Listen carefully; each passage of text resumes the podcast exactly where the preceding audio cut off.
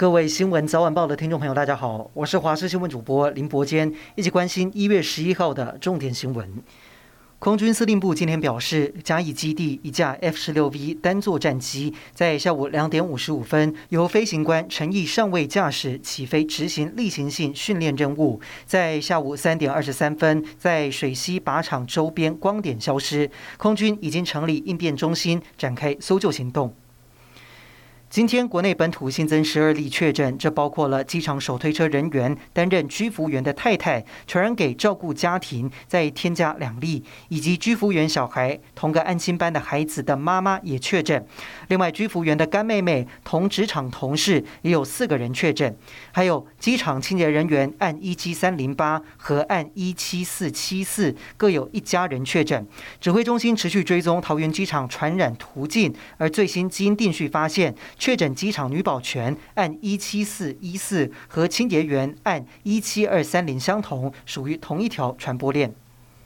随着桃园机场的群聚案是不断的扩大，甚至有确诊个案。案一七五零五，这是一名八岁的女童，在十二月三十一号到一月二号，跟家人一起到高雄跨年旅游，足迹包括了万豪酒店、探索马里美术馆店、汉神巨蛋、异想天地等等。不过卫生局表示，个案在一月六号发病，推算可传染期是在发病前两到三天，因此在高雄社区传播风险比较低。而目前扩大框列相关接触者五十一人，通通都是阴性。至于再扩大一层框列的八人，还在检验当中。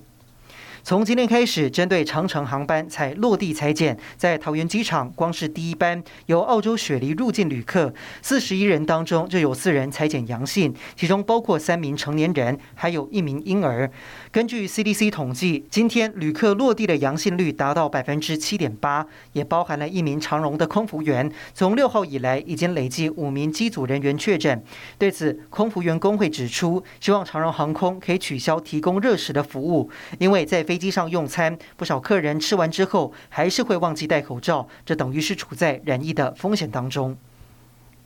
中二选区立委补选结束了，但却发生意外事件。前立委陈柏惟在跟林静怡车队扫街谢票的时候，疑似重心不稳，整个人从宣传车上重摔下来，而过程都被摄影机拍了下来。目击民众吓得赶快上前查看，而陈柏惟被送医救治，一同扫街的林静怡也赶到医院了解状况。幸好陈柏惟意识清楚，状况稳定，选举团队才松了一口气。美国疫情急剧升温，十号通报新增至少一百三十五万例的确诊，创下全球单日确诊新高。而罪魁祸首就是来势汹汹的 Omicron 变异株。美国公卫专家福奇指出，Omicron 的重症率和死亡率没有 Delta 变异株来得高。Omicron 确诊者大多是轻症，加上美国有疫苗这个武器，拜登政府决定与病毒共存。